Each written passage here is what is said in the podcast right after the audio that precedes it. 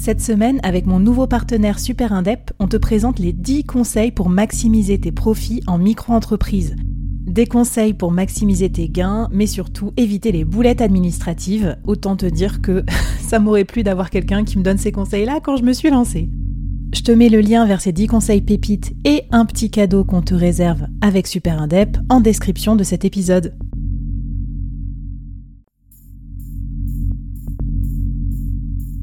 Quoi ressemblerait ton business si tu pouvais être épaulé par les meilleurs experts?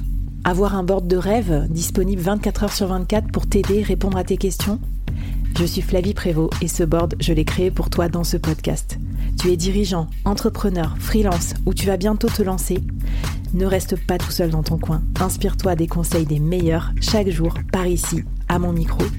Et si tu l'oses, on te mettra au défi parce que nous, ce qu'on aime bien, c'est te faire progresser vite et bien. Alors bienvenue à toi, bienvenue dans ton board et bon épisode.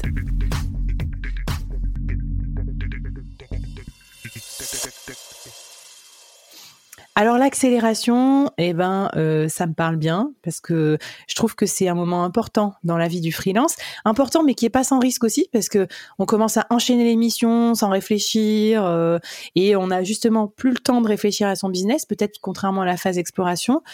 Qu'est-ce qui se passe à ce moment-là dans l'expérience, dans la courbe d'expérience du freelance? Qu'est-ce que, à quoi il faut faire attention? Qu'est-ce qu'on peut faire euh, pour euh, pour en tirer le meilleur parti? Ah là là, je suis ravie que tu poses la question. Euh, la phase d'accélération, elle commence à partir du moment où on est sollicité par des prospects qui ne nous connaissent pas. Mmh. Donc en phase de après notre lancement en freelance, donc on va, je l'ai dit dans le précédent épisode, on va solliciter nos réseaux pour trouver des, des missions. Là, en fait, on a donc on a on a commencé à, à se montrer, on a on a communiqué un petit peu, on a contacté des gens, donc on devient plus visible. Et pour peu qu'on ait fait du bon boulot lors de nos premières missions, on est même recommandé. Euh, nos profils sur les plateformes sont mieux référencés, ce qui fait qu'on commence à avoir du flux entrant. Et donc là, c'est pour moi là que ça commence. Ok. Et alors c'est top aussi parce que euh, bah, c'est hyper gratifiant, mais il y a des risques, comme tu l'as souligné. Pour moi, c'est euh, le stop and go, le principal risque en, en phase d'accélération. Parce que voilà, en phase d'accélération, on est souvent bah, un peu, euh, encore un peu bébé. Piu piu, piu piu. euh, et on a peur, en fait, de se retrouver sans boulot. Donc en fait, on a l'impression que tout ce qui vient, c'est euh, limite un cadeau du ciel. Donc on dit, on a tendance à vouloir dire oui à presque tout. Ce qui fait que on se retrouve à bosser comme des fous et on consacre tout notre temps à nos missions clients. Et arrive le moment où on termine euh, bah, le, les missions sur lesquelles on, on bossait et on se retrouve tout nu euh, parce que bah voilà, on réalise qu'on n'a plus rien sur le feu. Donc du coup, euh, c'est reparti pour, euh, c'est parti pour une petite crise de panique. On réactive tous nos canaux, on se remet à communiquer, à envoyer des demandes un peu partout, à droite, à gauche, et là, on repart dans une phase d'accélération. Quelques semaines ou quelques mois plus tard, ça va dépendre en fait à chaque de chaque du métier de chacun. Donc J'adore ce que tu décris. Alors évidemment, euh, moi je suis tombée dans le panneau comme tout le monde, je crois. Euh, cette frénésie, cette peur de manquer, et en même temps, comme un moment, ça arrive. Ce que tu dis, euh, c'est-à-dire qu'il y a un stop. Bah, c'est peut-être ça aussi qui active cette croyance, comme quoi faut jamais s'arrêter, faut jamais réfléchir et tout. Alors moi, je l'avais raconté, je, crois, dans le board, mais je suis plus trop sûre. Moi, j'avais profité d'un trou d'air de l'été, parce que souvent, en plus, c'est l'été que s'arrête l'émission, genre le mois d'août, quoi. Coucou, la première année de freelance où tu découvres ton premier mois d'août quand tu bosses dans un univers B2B, n'est-ce pas?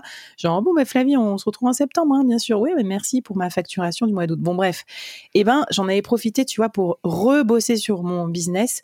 Et c'est vrai que je pense qu'il faut, il faut pas, euh, faut pas lâcher, euh, parce qu'après, et deuxième phénomène, moi, je vois ça souvent sur LinkedIn je sais pas comment je pourrais les appeler, les zombies, les morts vivants, euh, le retour des, morts vivants. Tu sais, il y a des gens, ils communiquent au taquet tout le temps et tout. T'as l'impression qu'ils limite qu'ils bossent pas. Et après, ils disparaissent complètement pendant trois mois, quatre mois, six mois. Et après, limite, je m'inquiète pour eux. Et après, ouf, je les revois réapparaître. Je me dis bon, ça va, il est pas mort. Mais euh, faites pas ça, quoi. C'est n'importe quoi, non D'un point de vue, je sais pas, marketing du freelance. Bah, c'est que surtout que ça va pas. Euh, Enfin, ça te maintient dans un rythme de, euh, de stop and go. c'est ça. Donc, euh, bah bon, faut, c'est un, c'est un, un Comment on fait pour casser le cycle, ouais. Marine? Bah déjà, je pense que, en fait, il faut, ouais, déjà, parce que toi, enfin, je reprends, sur, je rebondis sur ce que tu disais. Ah bah, au mois d'août, j'en ai profité pour réfléchir à mon business. Mais là, c'est top en fait, si tu arrives à faire ça, parce que la plupart du temps, quand on rentre dans une phase de creux, alors que on bossait comme un dingue juste avant, en fait, c'est la panique. Donc, on prend pas de recul et on va faire des trucs Ah bah attends, attends, attends, j'ai eu le mode panique, mais moi mon mode panique, il se, tu sais, je suis un peu genre optimiste, donc je me suis dit c'est très bien, ça va me permettre de changer mes prix, de non non non. J'ai essayé de, c'était la méthode couée un peu, mais évidemment que j'ai eu le coup de panique euh, parce que à ce moment-là, tu te dis vraiment que c'est définitif et surtout que tu sais que les cycles de vente et tout sont quand même un peu longs. Enfin, tu vois, c'est pas comme si tu commences à bosser demain et euh, t'es payé après-demain. Donc euh, tu as plus peur pour ta trésor. Heureusement, j'avais de l'avance en trésorerie. Ah, mais d'ailleurs, c'est pour ça qu'on est là ensemble à discuter, hein, parce que sinon, euh, qui sait qui, qui, qui, qui, sait ce qui serait passé. Euh, mais du coup, bah, pour passer à la phase suivante et sortir un peu de ce cycle de d'accélération, ralentissement, accélération, ralentissement, qui est, faut l'avouer, euh, pas confort. Enfin, ça peut être un peu usant. Alors déjà, enfin, j'ai une recours qui peut paraître toute bête, mais dans les phases d'accélération où vous bossez comme des fous, bah, faut aussi penser à dormir. C'est con, mais mmh. c'est important. Et surtout, pour moi, la première clé, ça va être de bah, essayer de... Euh, on a beaucoup de demandes dans les phases d'accélération, donc c'est l'occasion d'augmenter ses tarifs. Voilà, parce que souvent en fait, quand on entre dans des phases d'accélération, donc on, ça fait pas si longtemps qu'on s'est lancé en freelance, donc on a encore des tarifs qui sont pas euh, très élevés, ce qui fait que pour réaliser un chiffre d'affaires correct, euh, on doit vraiment bosser comme des dingues. Donc, euh, bah, faut profiter de ces moments où vous avez beaucoup de demandes pour augmenter vos tarifs.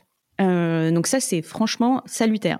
Et ensuite, commencer à prendre l'habitude de dire non aux projets qui nous font pas frétiller. Hmm. Euh, alors, si vous n'arrivez pas à dire non frontalement à un prospect qui vous sollicite, euh, je sais pas, en rendez-vous client, bah, utilisez ce truc de ah, euh, il faut que je réfléchisse, il faut que je regarde avec mon planning, je vous rappelle plus tard, euh, pour se laisser un peu le, le le temps de réfléchir et de rassembler ses arguments. Mais voilà, commencer à faire une sélection dans les projets.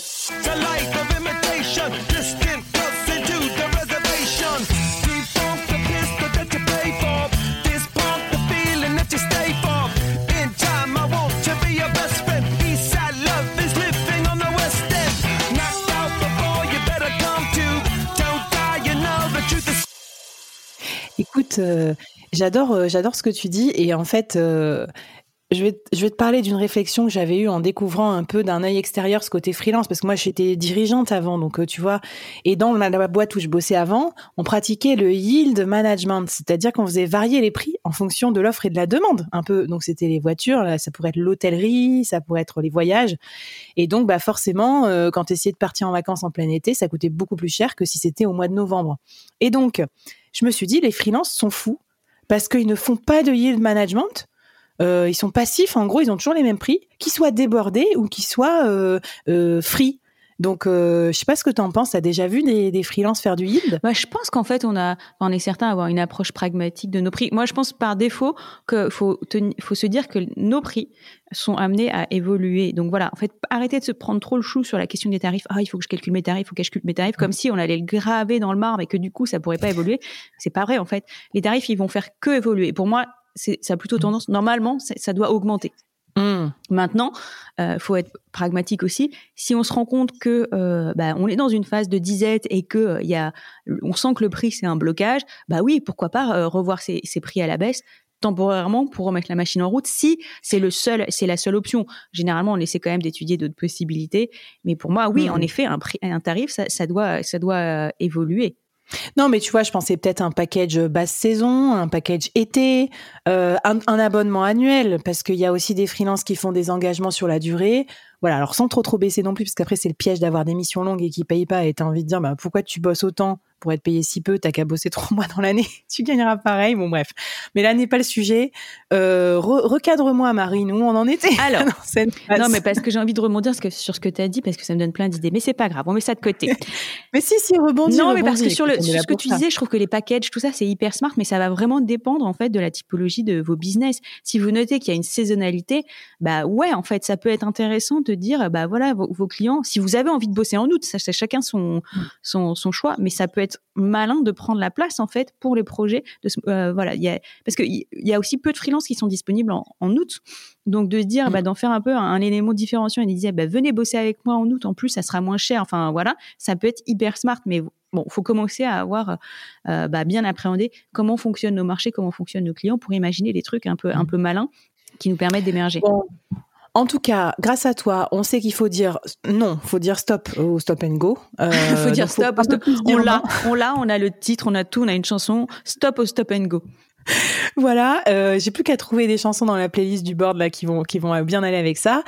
Euh, Qu'est-ce que tu nous donnes comme exercice pour euh, pour pas s'en arrêter aux paroles, mais passer aux actes Ouais. et être vraiment euh, droit dans ses bottes pour cette partie accélération? Ouais, je, je vais, je vais reprendre. Donc, il y avait stop, au- augmenter ses tarifs, dire, commencer à dire non aux pro- projets un peu bah, moins fun. Mhm.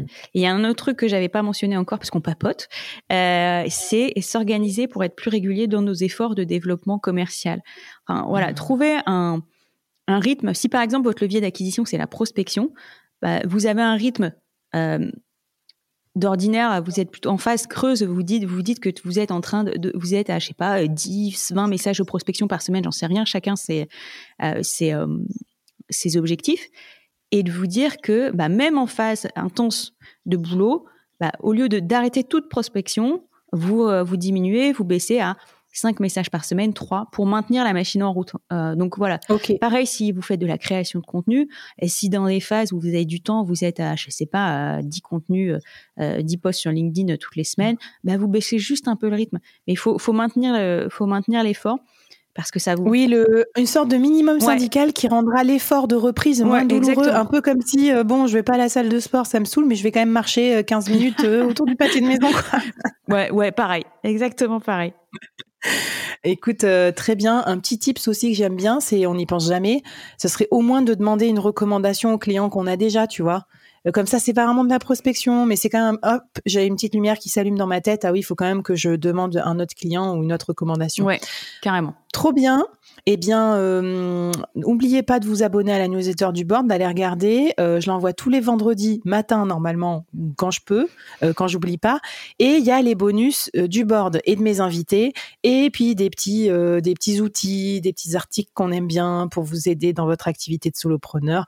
On met tout ça, c'est croustillant, c'est sympa, et comme ça, ça fait un bon complément avec le podcast si vous êtes en train de faire du vélo ou de vous promener ou tous les trucs sympas qu'on peut faire quand on écoute des podcasts. Allez, un petit défi final avant de euh, passer à l'avant-dernier épisode. Allez, donc pour les freelances qui sont, qui sont, qui sont en période d'accélération, donc ou qui sont, qui subissent leur, euh, le stop and go, ce que je vous recommande, c'est que pour toute nouvelle demande, eh ben, euh, vous augmentez de 100 euros votre TJM. Bim. Mmh. Voire de 200 si jamais la mission, elle ne vous dit absolument rien. Voilà, faut, faut, faut y aller. En phase où vous avez, vous croulez sous le boulot, bah, vous tentez le truc.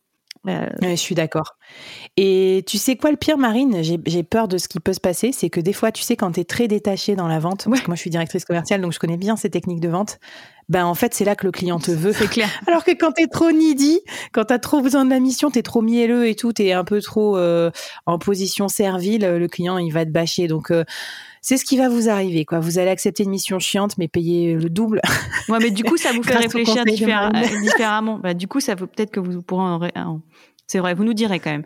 Euh, Ouais, ça, ça se ça trouve- marche pas tous les coups. Non, mais hein. ça se trouve, elle se fait engueuler. Ah bah super, je me retrouve dans un truc pourri. Ouais, mais t'es payé quand même deux fois plus. Hein.